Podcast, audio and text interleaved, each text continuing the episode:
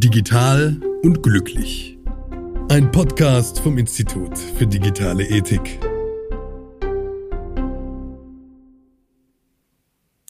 Herzlich willkommen zu Digital und glücklich. Mein Name ist Alexander Jakob, ich studiere Medienwirtschaft an der Hochschule der Medien und bin Mitarbeiter des Instituts für digitale Ethik in Stuttgart. Wie immer möchten wir herausfinden, welche Rolle das Konzept der Tugenden, das sich Aristoteles vor mehr als 2000 Jahren ausdachte, in unserer digitalisierten Gegenwart spielt. Und heute soll es um die Tugend der Reflexionsfähigkeit gehen. Das ist ja in meinen Augen so ein bisschen das ja, Schweizer Taschenmesser unter den Tugenden. Nicht nur, weil sie in wirklich vielen Bereichen der Digitalisierung Anwendungen findet, sondern auch, weil sie so ein bisschen ja, das Fundament dieses ganzen Tugendkonzepts ist. Also so ein bisschen die Voraussetzung für viele andere der Tugenden, die wir hier besprechen. Ist also eine sehr ja, wichtige und facettenreiche Tugend, über die wir sprechen wollen. Und das mache ich mit ein paar Stimmen, die wir auch hier im Podcast schon gehört haben. Heute ist wieder mit dabei Professor Dr. Petra Grimm. Sie ist Professorin für Medien- und Kommunikationswissenschaft an der Hochschule der Medien und eine der Leiterinnen des Instituts für digitale Ethik. Hallo, Frau Grimm. Hallo, Herr Jakob. Frau Grimm, bevor wir zu den anderen TeilnehmerInnen der Runde kommen, äh, ein kurzer Blick in Ihren digitalen Alltag. Auf welche Technologie, also sei es ein Programm, eine App, ein Gerät oder ein Dienst, könnten Sie nicht mehr verzichten? Und was würden Sie sich niemals kaufen bzw. runterladen? Also ich äh, könnte nicht mehr darauf verzichten, Signal zu nutzen. Das ist für mich ein ganz wichtiges Tool. Ähm, Sie können sich damit schon vorstellen, dass ich niemals WhatsApp nutzen würde. Habe ich mich auch noch nie angemeldet, werde ich auch nie tun. Das entspricht nämlich meiner Haltung, mich so zu entscheiden, wenn es schon mal auf dem Markt eine Alternative gibt, was ja gar nicht so häufig ist, dass ich dann natürlich die Alternative vorziehe, die mir mehr Privatheit garantiert. Ich würde allerdings, äh, wenn man jetzt mal sagt, Datenschutz bisschen problematisch, auch sehr ungern auf äh, Google Maps verzichten. Ähm, es gibt einfach momentan äh, kaum ein gut, genauso gut funktionierende Alternative und weil es so gut funktioniert, nutze ich es. Aber natürlich immer mit so ein bisschen schlechtes Gewissen oder zumindest so ein unguten Gefühlen. Genauso wie wir jetzt hier auch über Zoom uns sehen und ich mir auch wünschen würde, verdammt nochmal, warum gibt's denn nicht in Deutschland ein Videokonferenztool, das nun mal datenschutzmäßig kein Problem darstellt, aber, und das ist natürlich besonders wichtig, auch genauso gut funktioniert wie Zoom. Und es ist schon ein Armutszeugnis, Zeugnis von, äh, ja, auch der deutschen Politik, würde ich sagen, dass wir einfach nicht ein entsprechendes, gutes, alternatives Angebot haben. Außerdem heute mit dabei ist Carla Neef. Sie ist wissenschaftliche Mitarbeiterin am Institut mit dem Schwerpunkt Medien- und Digitalkompetenzförderung. Frau Neef, erstmal Hallo. Hallo. An Sie auch nochmal die gleiche Frage. Welche Technologien nutzen Sie denn und wollen nicht darauf verzichten und bei welchen sagen Sie, nee, die kommen mir nicht ins Haus? Ja, ich stoße jetzt leider ins gleiche Horn. Ich bin auch so eine Privatsphäre-Verfechterin und auch echt ein Fan von Datenschutz. Das heißt, für mich kommt leider auch überhaupt kein WhatsApp, Instagram, Facebook oder ähnliches in die Tüte. Das heißt, ich habe das nie heruntergeladen, Profile angelegt oder nutze das. Und auf der anderen Seite nutze ich, wenn es geht, Alternativen äh, zu diesen Programmarten. Aber in der Regel bin ich gar nicht so stark auf Social Media. Und worauf ich so ein bisschen weniger gut verzichten könnte, ist wirklich das Add-on Anonymox. Also ich bin doch ein großer Fan davon, im Internet anonym zu surfen und dieses kleine Add-on hilft mir dabei. Das heißt, das möchte ich nicht missen. So, außerdem möchte ich noch Dr. Julia Maria Mönig begrüßen. Sie ist auch wissenschaftliche Mitarbeiterin am Institut und hat die Arbeitsschwerpunkte Privatheit und Ethics by Design und Frau Mönig, ich habe irgendwie das dumpfe Gefühl, wenn ich Sie jetzt frage, geht es in eine ähnliche Richtung? Kann das sein? Hallo erstmal. Ja, hallo Herr Jakob, vielen Dank. Ähm, ja, tatsächlich ist mir auch äh, gerade sozusagen auf Ihre zweite äh, Frage äh, als erstes WhatsApp in den Kopf gekommen. Ich äh, finde es aber ein, ein bisschen äh, schwieriger, es völlig auszuschließen, weil ich ähm, glaube, ich habe quasi in meinem Leben oder in den letzten Jahren mir selber schon Nachteile eingehandelt, weil ich es nicht hatte. ähm, weil man eben doch in bestimmten Kommunikationen nicht drin ist, bestimmte Informationen nicht mitbekommt, wenn man eben nicht auf Facebook oder WhatsApp ist. Insofern ähm, äh, würde ich aber trotzdem meinen Vorrednerinnen recht geben und eben äh, sehr skeptisch sein bei äh, generell diesen Monopolisten, die natürlich immer noch diesen selbstverstärkenden Effekt haben. Also zum Beispiel jetzt eben Zoom oder Google Maps. Wenn es die Besten sind, nutzen es mehr und dann werden sie noch besser, weil sie noch mehr Geld äh, verdienen und immer noch besser mehr Arbeit in ähm, die Qualität ihrer äh, Produkte natürlich stecken können. Ähm, und auf die Frage, welchen digitalen Dienst, auf den ich nicht mehr verzichten könnte, ähm, ich glaube, meine, mein Impuls wäre zu sagen, ähm, sozusagen die digitale Schreibmaschine mit der automatisierten Literaturverwaltung. Das ist wirklich das, worauf ich als, äh, als Wissenschaftlerin nicht verzichten möchte. Aber das hängt natürlich zusammen mit dem Zugang äh, zu Datenbanken, zu ähm, einem Klick äh, das Wissen nachschlagen zu können, Bücher einmal direkt äh, als E-Book runterladen zu können und so weiter. Also deshalb ist es äh, schwierig, das äh, also einen Dienst oder ein, eine Anwendung rauszufiltern. Und es hängt natürlich dann auch mit der Instant-Kommunikation wieder zusammen. Wie immer haben wir auch einen Studierenden mit in der Runde. Yannick Weisbecker ist Student im Studiengang Medienwirtschaft und war auch Teilnehmer am Forschungsprojekt zu den Tugenden der digitalen Ethik. Hallo Yannick. Hi, Servus. So, Yannick, sieht es bei dir anders aus oder würdest du dich deinen Vorrednerinnen anschließen? Auf was kannst du nicht mehr verzichten in der digitalen Welt und was würdest du dir niemals holen auf dein Smartphone oder auf deine anderen Geräte? Also wissentlich würde ich auf jeden Fall meinen Vorrednern zustimmen. Also ich nutze WhatsApp, ähm, würde es aber auch lieber nicht tun, weiß aber, alle meine Freunde haben WhatsApp und ich hatte auch eine Zeit lang mal kein WhatsApp und ich war gefühlt tot, so, mich gab's nicht mehr. ähm, von daher, einen Tod muss man dann sterben und dann habe ich doch lieber wieder Freunde und soziale Kontakte und äh, Datenschutz. Tja, ähm, sei dann dahingestellt. Ähm, bei Diensten, die ich nicht mehr missen möchte, ich habe auch geschwankt zwischen der Suchmaschine Google an sich ähm, und Google Maps und ich habe das jetzt auch nochmal Revue passieren lassen und ich muss auch sagen, für Google Maps gibt's tatsächlich keine adäquate Alternative irgendwo. Ich benutze das auch häufig, obwohl ich letztens einen Beitrag gelesen habe, ähm, dass wenn man zu viel Google Maps benutzt, dass man dann wohl irgendwie die Fähigkeit ein bisschen verliert, so räumlich zu denken und Entfernungen und sowas einschätzen zu können. Aber auch da sage ich wieder, ein Tod muss man sterben, dann äh, kann ich das halt nicht mehr irgendwann. Und Worauf ich am ehesten verzichten könnte, wären solche Apps zur Selbstoptimierung, die dann meinen Schlaf überwachen und überwachen, wie ich esse, mein Essverhalten, wie viele Schritte ich mache und sowas. Weil ich mir da sage, ähm, ich bin der Souverän so ähm, und nicht irgendeine App, die darüber entscheidet, benehme ich mich jetzt gut oder schlecht oder wie viel habe ich mich zu bewegen oder was habe ich zu essen. Ähm, und ich glaube, da könnte man sich auch zu stark drin verlieren. Von daher, nee. Ich würde aber gerne als äh, äh, Alternative zu Google Maps noch ergänzen, also wenn es wirklich um die Maps geht, also um die Kartenfunktion, ist OpenStreetMap auch sehr, sehr gut mittlerweile, vor allem in großen Städten. Natürlich hat man da leider noch ähm, kein Street View oder ähm, auch keine, ähm, keine Stauanzeige, ne, Verkehrsgeschehen. Ähm, aber also wenn es wirklich um die Kartenabfrage geht, kann ich äh, OpenStreetMap sehr empfehlen. Ja, da hast du schon recht, Julia Maria, aber ich habe am Anfang auch ein paar andere mal ausprobiert, aber genau diese Stauvorhersagen, ich hatte im eigenen Auto habe ich ja auch noch mal ein Navigationsgerät, aber mit den Stauumfahrereien ist natürlich Google Maps deshalb so gut, weil sie im Grunde genommen eben einen hohen Verbreitungsgrad haben und die Nutzerinnen und Nutzer ja dafür sorgen, dass es so gut ist. Wir alle sind ja Teil dieses Geschäftsmodells und es funktioniert nur so gut, weil ich es eben nutze.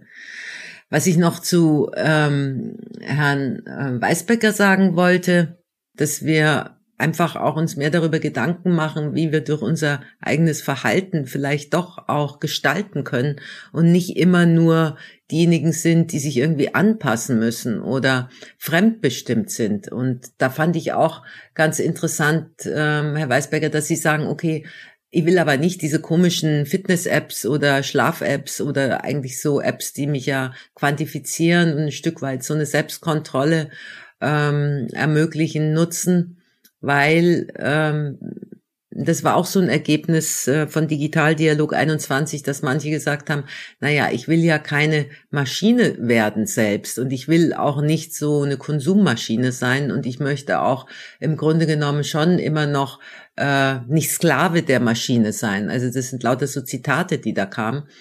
Und äh, das bringt mich zu dem Gedanken, dass wir uns, glaube ich, in Zukunft vor allen Dingen noch mehr damit auseinandersetzen sollten, wer passt sich hier eigentlich an? Passt sich die Maschine dem Menschen an oder passt sich der Mensch der Maschine an?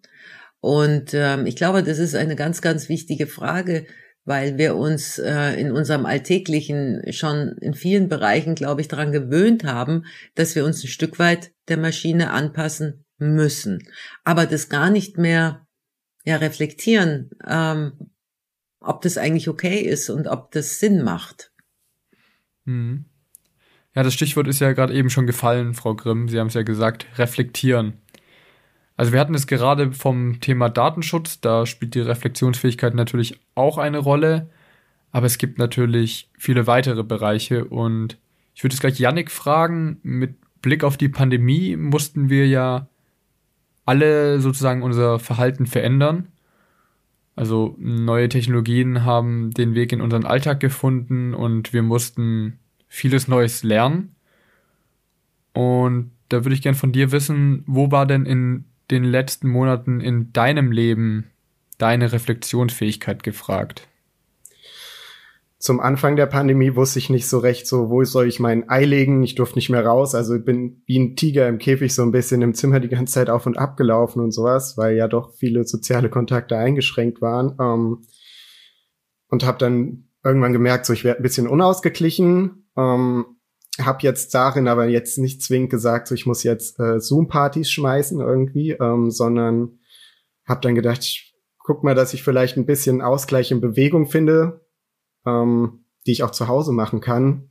Und habe dann auch viel ähm, mich so mit so Fitness-Influencern auseinandergesetzt. So was kann ich daheim alles für Sport machen? Ähm, was ist gut für meinen Rücken? Wie macht man das alles? Piplablub. Und da ist mir auch aufgefallen, so ähm, ich gehe da ja als völliger Depp ran, sage ich mal. Ich habe ja gar keine Ahnung von sowas gehabt. Und ich gehe ja dahin und vertraue dann erstmal darauf, dass die Leute, die mir da Sachen erzählen, dass die das schon richtig machen, dass das ordentliche Übungen sind und sowas. Aber dann, ähm, ja, ähm, stellt man fest, dass man vielleicht dann doch manche Übungen nicht so macht, wie man sie machen sollte oder sowas, weil da auch keiner da ist, der dich beaufsichtigt und sowas, ähm, wie uns das zum Beispiel im Fitnessstudio der Fall wäre und sowas, oder dass ähm, einem plötzlich irgendwelche Mittel aufgeschwätzt werden. Hier trinkt doch ein Eiweißshake, ist noch ein Eiweißbar, Riegel, sonst was. Ähm, gönn dir noch andere Zusatzprodukte, damit du richtig tighten Bizeps bekommst und wie sie halt gerne reden, so. Ähm, Jugendslang ist natürlich wahrscheinlich auch eine Vermarktungsstrategie in dem Sinne, weil das ist halt denen ihr Job. So, die wollen ja, dass die Leute zugucken, die wollen, ähm, dass die vielleicht noch irgendwelche Deals haben mit äh, Suppliern, mit irgendwelchen Leuten, die Sportartikel und Gesundheitsernährungsartikel verkaufen, dass das an den Mann kommt. Und ja, das war so der Punkt, so ein bisschen so reflektieren. Ähm, wer, wer spricht da zu mir? Was ist denen ihre Motivation, denen ihre Intention dahinter? Ähm, und vor allem habe ich gemerkt, nicht nur einem Influencer in dem Bereich folgen, guck mal, was die anderen noch so sagen. Vielleicht gibt es auch mal Diskrepanzen so, weil äh, bestenfalls liest man nicht nur ein Buch, sage ich mal. Und das war mein Learning so am Anfang der Pandemie was man ja eigentlich sich immer bewusst sein muss, sind ja auch so ein bisschen die finanziellen Abhängigkeiten. Janik hat es ja gesagt, das ist ja einfach ihr Beruf. Oft wird das ein bisschen vergessen. Ich meine, ich kenne mich da jetzt nicht besonders gut aus. Da gibt es ja aber auch so in der Psychologie Begriffe, glaube ich, der, wie nennt man das, Para, die parasoziale Beziehung oder dass man halt denkt, das ist halt ähm, mein Freund, der da mit mir spricht, dabei ist es eigentlich eine Person, die ich gar nicht kenne und der vertraue ich dann auch vielleicht blind, auch gerade als junger Mensch. Also das braucht doch Reflexionsfähigkeit, oder? Was meinen Sie? Ja, also Herr Jakob, parasoziale Interaktion ist äh, eine These oder Theorie, die kennen wir noch aus der Zeit der äh, Daily Soaps und Fernsehserien. Da kam die eigentlich auf, weil äh, natürlich man sich auch gefragt hatte damals, warum bleibt man denn dauernd vor der Glotze hängen und äh, fiebert schon auf die nächste Folge, ähm, die dann allerdings nicht äh, ja erst am nächsten Tag kam, nicht so wie jetzt heute man sich ja runterladen kann und hintereinander äh, nächtens anschauen kann, kenne ich auch diese Sogwirkung äh, von Netflix und Co. Aber ich denke mal, äh, parasoziale Interaktion ist schon durchaus bei den Influencern ganz äh, hilfreiche Theorie, denn die erklärt ja, warum wir uns letztendlich auch immer wieder diesen Influencern zuwenden, weil wir sie quasi gleichsam enge soziale Beziehungen zu diesen äh, Personen aufbauen, die ähnlich sind wie Beziehungen zu Freunden und deshalb auch so eine starke Bindung entstehen kann und natürlich auch gerade bei Jugendlichen eine starke Vorbildfunktion entstehen kann. Das, was die äh, essen, trinken, kaufen, empfehlen, das ist gut und äh, man muss dem irgendwie ja nachahmen ein Stück weit. Das ist, glaube ich, schon so das Prinzip, was da ähm, auch seine Wirkung entfaltet. Natürlich nicht, wenn äh, man in der Lage ist, darüber mal nachzudenken, ob die vielleicht auch was anderes wollen als nur eine freundschaftliche Beziehung zu mir oder ob ich nicht vielleicht eher ein Kunde bin, statt sozusagen ein Freund, der hier äh, bei den Influencern halt dann mit auf dem Sofa sitzt. Ich finde es ganz wichtig, diesen Unterschied zu machen, äh, den jetzt ähm, sowohl Janik Weisbecker als auch Petra Grimm gemacht haben, nochmal die, zwischen Werbung und äh, Content zu unterscheiden. Also der Influencer, der macht ja eben, ähm, wie jetzt schon gesagt wurde, das äh, wegen des Geldes und nicht äh, vielleicht auch aus Interesse. Also ich glaube schon, dass da viele irgendwie Interesse an den Themen haben oder an den an den Bereichen, die sie abdecken. Ähm, aber insgesamt finde ich daran auch spannend, dass es hier um einzelne Personen geht, die dann so eine herausragende Rolle einnehmen. Ähm, also fast wie eine Autoritätsperson. Eben wir glauben denen, dass das jetzt äh, beim Fitness das Richtige ist oder wir ähm, glauben denen, dass das Produkt jetzt so super ist. Und ähm, da spielt eben die Reflexionsfähigkeit eine ganz, ganz große Rolle, denke ich. Ähm, kurze Klammer nochmal zu unserem WhatsApp-Diskurs äh, von eben. Das, der ist ja spannenderweise auch durch Elon Musk wohl angestoßen worden, der getwittert hat, ähm, Use Signal. Ähm, und dann kamen eben die Netzwerkeffekte hinzu. Aber auch ganz spannend, dass es da eine sehr, sehr einfluss, äh, einflussreiche ähm, Person gab, die jetzt diese Alternative erstmal benannt hat, obwohl ja eigentlich das, das, äh, der Fakt, der dahinter steht, ähm, eben äh, die ähm, Facebooks ähm, Änderung ähm, seiner Geschäftsbedingungen waren. Ähm, und diese Reflexionsfähigkeit in Bezug auf Autoritäten ist eben auch gerade so wichtig, wenn es um äh, diese sogenannten Fake News geht, also um, um das Unterscheiden von wahren und, und äh, falschen Informationen, äh, vor allen Dingen, wenn die eben auch noch von tatsächlichen Autoritätspersonen eigentlich ähm, verbreitet werden. Also wenn eben der äh, Präsident der Vereinigten Staaten sagt, ähm, man solle Desinfektionsmittel trinken äh, und Leute machen das, da wundert man sich ja schon ein bisschen, warum war da jetzt die Reflexionsfähigkeit nicht so hoch, dass man das hinterfragt hat, auch wenn es eine Autoritätsperson sagt. Also deshalb die Reflexionsfähigkeit würde ich in Bezug auf die Fake News sehr, sehr wichtig äh, einschätzen. Vielleicht können wir aber auch nochmal grundsätzlich darauf kommen, wir reden so ohne weiteres von Reflexionsfähigkeit. Vielleicht müssen wir auch nochmal sagen, was wir eigentlich meinen. Also ich glaube schon, jeder hat eine Vorstellung, was ist Reflektieren und so. Aber mir fällt dabei immer ein, dass, äh, dass ich genau das, was du gerade gesagt hast mit dem Desinfektionsmittel oder mit, äh, dass man Chlorbleiche trinkt, dass man da überhaupt auf die Idee kommt, äh, dass dass man sich einfach immer über Folgen äh, klar werden muss. Also für mich hat das ganz viel damit zu tun, je mehr Wissen ich habe, über etwas, desto mehr kann ich abschätzen, was hat denn eigentlich mein Handeln für Folgen. Und nur wenn ich das kann, kann ich meines Erachtens mein Handeln auch bewerten. Und das wäre doch eigentlich meines Erachtens Reflexionsfähigkeit, oder? Und dann wären wir doch wieder ganz schnell dabei, dass wir sagen, es bedarf irgendwie so eine Art Grundwissen der Digitalisierung oder wie auch immer wir das nennen wollen, weil egal ob wir jetzt sagen, das spielt eine Rolle bei Fake News, das spielt eine Rolle bei Influencern, das spielt eine Rolle bei äh, allen möglichen anderen Themenbereichen, die wir haben, Big Data oder ähnliches, heißt doch immer, ich muss ein großes Wissen eigentlich haben über die Zusammenhänge im Hintergrund von solchen ähm, Bestrebungen, von den Motiven, wie Herr Weisbecker sagt, oder dass ich einfach Strukturen kenne um überhaupt mein eigenes Handeln einschätzen zu können und mir ausmalen zu können, was hat das denn für Folgen und ändere ich das dann vielleicht? Also das wäre mir vielleicht noch wichtig. Ja. ja, absolut. Und ich muss dieses Wissen aber eben überprüfen können. Also ich muss wissen, wie ich dazu komme, zu wissen, äh, ob es eben richtig ist oder falsch. Ähm, und das heißt, ich brauche dann auch so eine Quellenkompetenz. Also je mehr Wissen, desto besser, würde ich dir auch absolut zustimmen.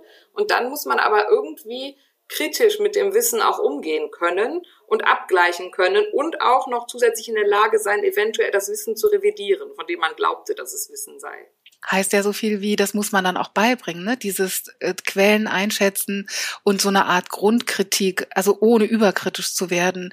Äh, was bedeutet das eigentlich? Also wie gehe ich überhaupt an In Inhalte heran und wie finde ich das raus? Und das sind natürlich so Grundkompetenzen fast schon eigentlich von der Schule, aber sicherlich auch welche, die jetzt speziell im Zuge von Digitalisierung doch noch mal ein bisschen anders aussehen könnten.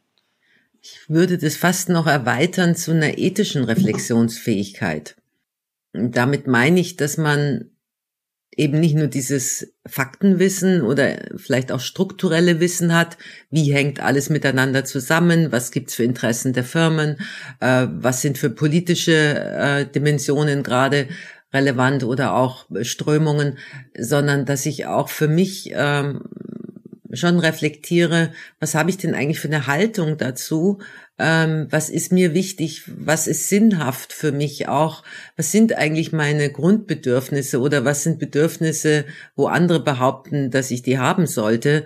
Ähm, also so ein Stück weit Kritik und Selbstkritik, aber auch in Bezug auf eben Werte und Normen. Und ähm, was ist eine soziale Norm? Wenn alle, äh, was weiß ich, Fitness-Influencern eben tra trauen, es ist quasi das, was gang und gäbe wäre, dann brauchen wir ja trotzdem irgendwo einen Impuls von sich aus zu sagen, ja, aber ich möchte da trotzdem noch mal ein bisschen kritischer drauf hinschauen. Aber das hat der Herr Weisbecker so genau beschrieben, so wie ich sie verstanden habe, dass er genau hier äh, bei der Überlegung, ja, äh, wollen die mir jetzt da irgendwelche Schecks äh, verkaufen oder sonstige Dopingmittel mehr oder weniger, äh, scheinbar eine Grenze erreicht war. Ähm, und ich weiß nicht, wie ging das aus, Herr Weisbecker? Nutzen Sie jetzt noch diese Tipps von den Influencern oder haben Sie dann doch einen entdeckt, der ja nicht so Ihnen irgendwas andrehen will oder wie ist das jetzt?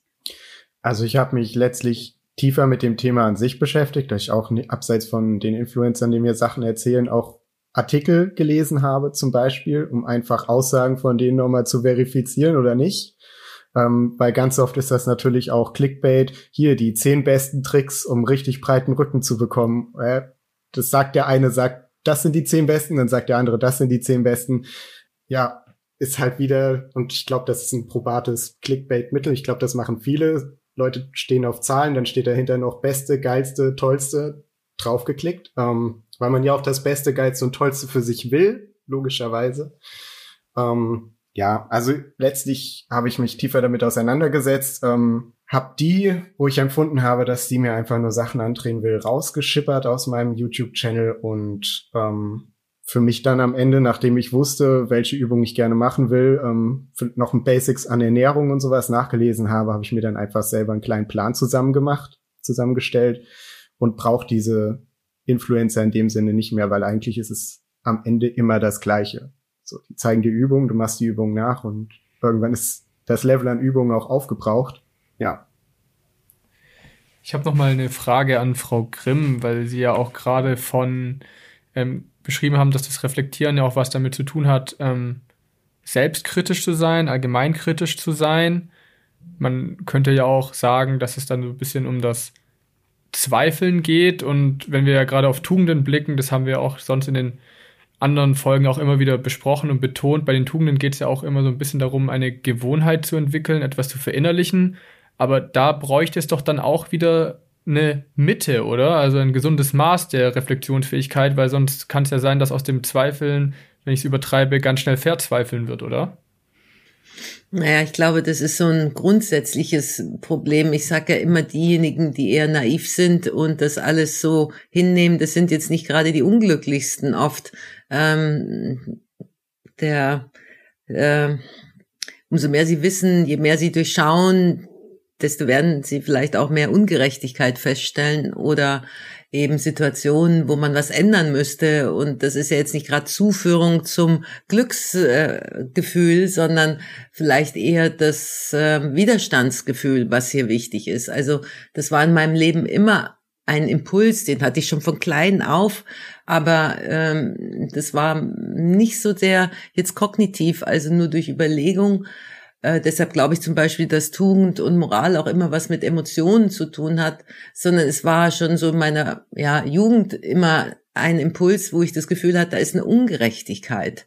Ähm, damals bin ich zu Amnesty International gegangen, damals mit 14 oder 15, weil ich das ganz furchtbar fand. Es war in der Zeit der ähm, Diktaturen der südamerikanischen in Chile und Argentinien, wenn man dann die ganzen Informationen bekommen hat, wie es dort zugeht mit Folter und so weiter. Das fand ich alles unglaublich, dass so etwas also auf der Welt zugelassen wird. Und so immer dieses, ja, dieses schon auch, denke ich, deshalb meinte ich, es hat auch was mit Werten zu tun, schon dieser Versuch, auch irgendwas ändern zu wollen, sich nicht damit abzufinden, dass es so ist, wie es scheinbar ist. Und ich glaube, dass das ein ganz wesentlicher Punkt ist, auch in Bezug auf die Digitalisierung, dass man, ähm, Herr Weisberger hat vorhin, glaube ich, auch den Begriff der Souveränität gebraucht, dass man souverän auch noch ein Stück weit ist und die Möglichkeit hat oder versucht, letztendlich immer auch gestalten zu können. Aber was dann das eigene Verhalten und Handeln anbelangt, glaube ich, ist auch immer so ein emotionaler Anteil. Und da sind wir ja bei dieser Theorie der Mitte wieder Mesotes Prinzip von Aristoteles, der natürlich eigentlich gesagt hat, es geht dabei auch darum, Affekte zu steuern. Also auch eben nicht zu sehr affektisch zu sein, aber eben auch nicht zu wenig. Also auch um eine gewisse Kontrolle, glaube ich, und ein Ausbalancieren letztendlich von extremen Verhalten. Also wenn man jetzt alles quasi nur unter Kritikvorzeichen wahrnimmt, dann ist es tatsächlich so, dass man vielleicht verzweifeln könnte. Aber wenn ich total faul und unkritisch bin, dann glaube ich, wird man am Ende auch nicht zufrieden sein.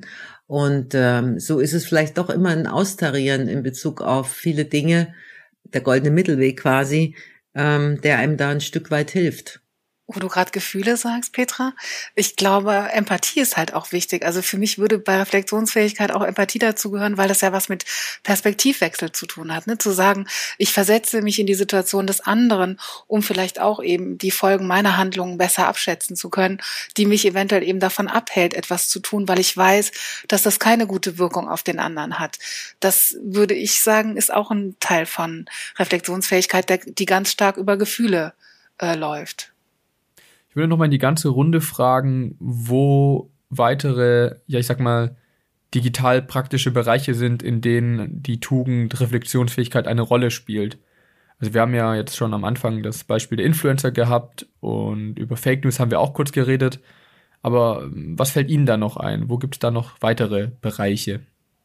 Mir würde direkt äh, als erstes immer einfallen, ähm, dass wir uns selbst ja vielleicht mit einer gewissen Reflexionsfähigkeit davor schützen könnten, manipuliert zu werden. Ich glaube, das ist immer so ein großes Feld, was im Bereich von Daten passieren kann, dass je mehr Wissen ich über die Person habe, desto mehr kann ich sie leiten, lenken, beeinflussen und da finde ich, braucht es auch immer ein gewisses Wissen über ähm, die Möglichkeiten, die Daten ähm, mit sich bringen oder welche Möglichkeiten aus Datenanalysen überhaupt gezogen werden können, damit ich selbst vielleicht, solange mich kein anderer schützt, selbst äh, Wege finde, um vielleicht datensparsamer zu sein oder mich zu schützen, weil ich vielleicht eben nicht möchte, dass man aus meinen Daten Persönlichkeitsprofile äh, ermittelt, die so aussagekräftig sind, dass man mich sehr gut beeinflussen kann, sei es in, in Richtung Kauf, also dass ich irgendwo bestimmte Produkte ähm, gut finden soll oder aber auch gar politisch, religiös oder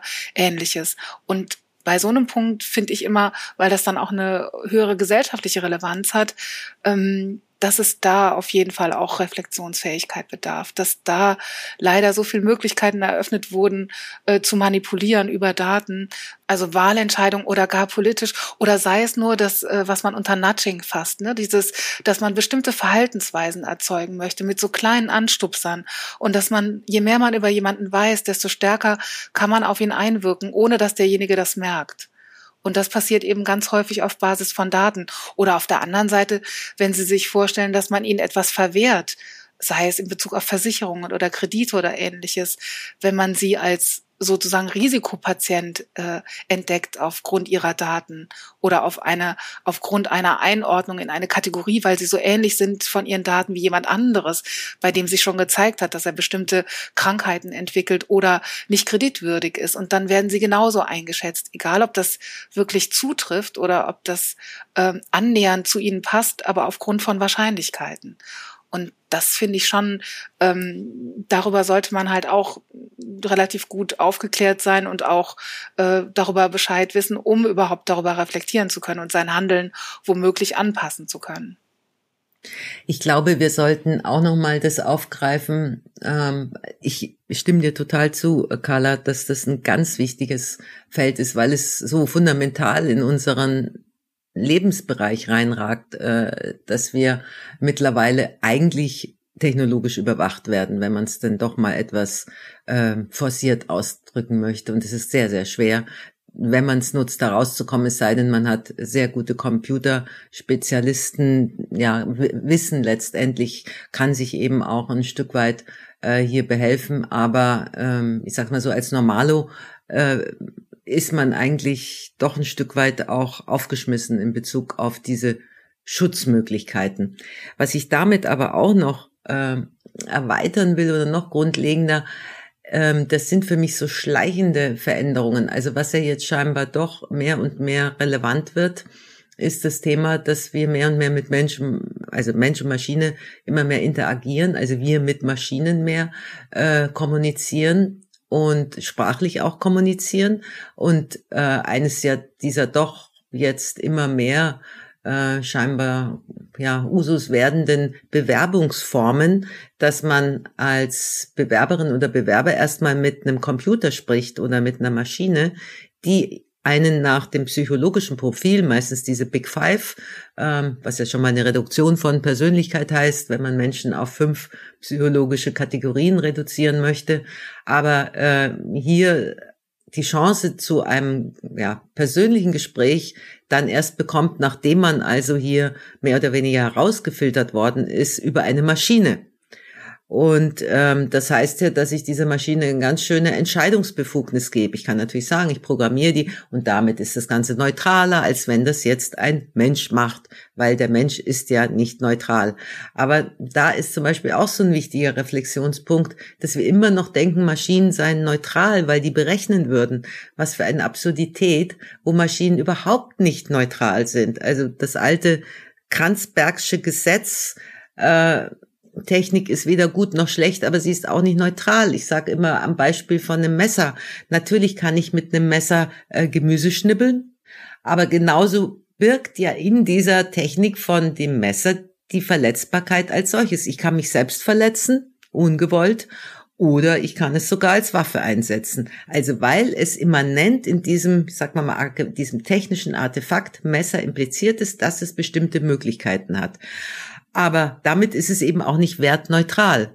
Und wenn ich jetzt so eine Software einsetze, um Spracherkennung irgendwie psychologisch auszuwerten, natürlich kann das vielleicht in manchen Kontexten hilfreich sein. Zum Beispiel gibt es ja eine KI, die zum Beispiel, oder sind sie an der Entwicklung, frühzeitig äh, Parkinson Entwicklungen erkennen kann. Also schneller als scheinbar man so ähm, als ja als Arzt, wenn man jemanden als Patienten gegenüber sitzt, ähm, bestimmte sprachliche Veränderungen und so weiter und so fort. Da macht es ja Sinn, solche Sprachanalysen auch vorzunehmen, was natürlich dann auch wieder überprüft werden müsste. Aber wo ist wirklich die Sinnhaftigkeit von dem Einsatz solcher Maschinen, die ja mehr und mehr in Arbeits-, aber auch natürlich in Privatbereiche sich einschleichen oder eben auch selbstverständlich dort langsam ja ausbreiten. Ich finde hier noch äh, spannend zu betonen, dass eben äh, in Bezug auf die Digitalisierung, also wenn wir uns eben fragen, was hat denn das, was wir diskutieren, mit der Digitalisierung zu tun, es diese neue äh, Dimension sozusagen gibt. Äh, Petra Grimm hat es gerade schon gesagt, dass die Software sozusagen dazukommt. Also ich meine, vorher das Messer als Vergleich eben, das neutrale Werkzeug, das war halt ein Ding und jetzt gibt es eben diese Verknüpfung von Software und Hardware, äh, dass eben dann noch auf einer anderen Ebene eben die menschlichen Vorurteile schon reinprogrammiert sind. Also deshalb ist ja auch diese ähm, Bewerbungssoftware so ungerecht, ähm, weil da natürlich die Vorurteile von Menschen, die schon jahrzehntelang ungerecht andere Menschen behandelt haben in Bewerbungsprozessen, äh, reinfließen. Und äh, das ist sozusagen das, äh, was neu ist heutzutage. Dass wir nicht nur ein Werkzeug aus Hardware haben, sondern ähm, dazu eben noch die Daten eben kommen. Plus, dass nicht du die Entscheidung triffst, ob du das Messer benutzt in der einen oder in der anderen Weise, sondern die Maschine trifft die Entscheidung und du kannst noch nicht mal mehr unter Umständen nachvollziehen, wie ist sie denn zu dieser Entscheidung gelangt. Und damit kannst du auch nicht die Frage beantworten, ist diese Entscheidung gerecht oder gerechtfertigt? Und, und das ist ja noch eine ganz andere Dimension gerade wenn man auf den Bereich ähm, algorithmische Entscheidungsfindung guckt und eben auch künstliche Intelligenz, natürlich muss man da reflektiert sein, natürlich muss man die Prozesse kennen, aber sind wir nicht, sind wir mal ehrlich, also wenn ich jetzt mal einfach so einen Programmcode hingelegt bekomme, ich verstehe ja auch nur Bahnhof. Also hat meine Reflexionsfähigkeit nicht auch ein bisschen Grenzen, auch gerade bei so komplexen Themen, dass ich einfach die Entscheidung vielleicht auch nicht nachvollziehen kann und es einfach für mich dann einfach eben meine Reflexionsfähigkeit, wie gesagt, einfach begrenzt ist und ich dementsprechend vielleicht einfach dann der Maschine vertrauen muss, weil ich es nicht verstehe.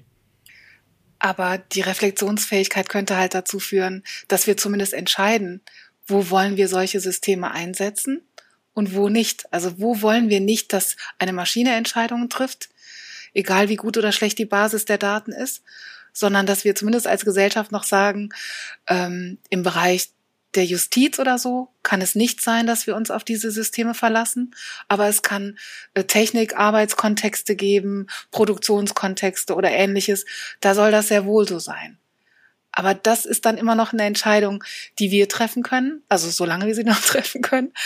Und dafür brauche ich eben doch eben dieses Wissen darum, wo die Grenzen sind des Erkennens, warum etwas wie entschieden wird, um dann zu sagen, das ist mir zu heikel, also lassen wir es bitte aus diesem Bereich des Lebens völlig raus. Da könnten wir schon noch handeln. Also egal, ob wir immer die Prozesse dahinter verstehen, wir können zumindest sagen, wollen wir an der Stelle die Entscheidung einer Maschine oder eben nicht. Also ich, ich, ich muss den Prozess ja nicht zwingend kennen, um das Ergebnis zu verstehen.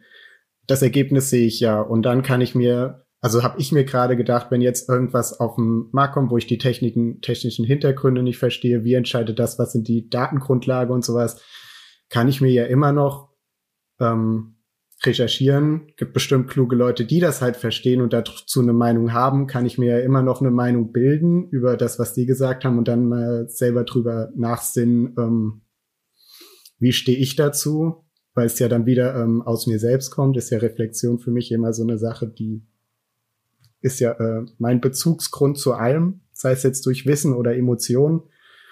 Ähm, und kann da darauf die Entscheidung treffen, ohne dass ich jetzt verstehe, was heißt die erste Codezeile, was heißt die zweite Codezeile. Also so würde ich das sehen. Das ist natürlich jetzt schon ein ganz spezielles Problem, was da angesprochen wird. Ähm, wir sind da ja an dem Punkt, äh, der Frage Nachvollziehbarkeit und Transparenz von KI-Systemen oder automatisierten Systemen. Und ähm, die Frage, die dahinter noch mit sich verbirgt, äh, ist ja, Wer soll danach, wer kann überhaupt da was nachvollziehen oder wer sollte was nachvollziehen können?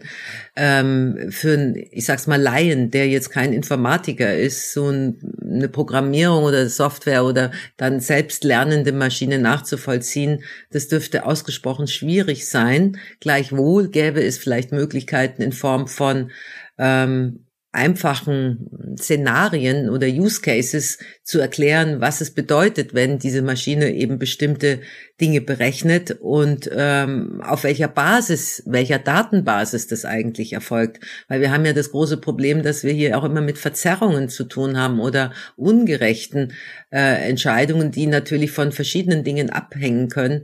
Und die Frage des veralteten Datensatzes, des äh, vielleicht schon ähm, ungerechten Datensatzes, also wo schon Selbstdiskriminierungsmerkmale äh, mit enthalten sind und so weiter und so fort. Ähm, das ist ja so eine ganz große Frage der ähm, aktuellen Stunde. Wie wollen wir das schaffen, die KI oder diese Maschinen dann eben auch noch kontrollieren zu können hinsichtlich deren Funktionalität und wie die zu ihren Entscheidungen gekommen sind? Ich glaube, das ist eine ganz große Herausforderung und natürlich, wie Carla schon auch mitgesagt hat, es ist auch immer noch äh, die Frage, hm, geben wir diesen Maschinen überhaupt in bestimmten Bereichen Entscheidungsbefugnis? Also das wäre ja auch nochmal eine Frage. Was muss denn eigentlich äh, Technik und Digitalisierung leisten? Also im Sinne von, wozu brauchen wir die denn überhaupt? Hm, sollen Maschinen vielleicht auch demnächst viele Tätigkeiten von Menschen übernehmen? Sind wir ersetzbar? Will man das? Ja, Frau Grimm, da stellen Sie nochmal hochspannende Fragen zum Abschluss, die wir aber, glaube ich, leider nicht mehr hier mit Blick auf die Uhr beantworten können. Aber ich glaube, das ist gar nicht so schlimm, weil ganz im Sinne unserer Tugend regen die Fragen ja vielleicht zum Reflektieren an eben. Also von mir ein ganz großes Danke an die Runde für Ihre Zeit und vielleicht hören wir uns noch in einer weiteren Folge. Bis dann. Danke auch. Danke, Tschüss.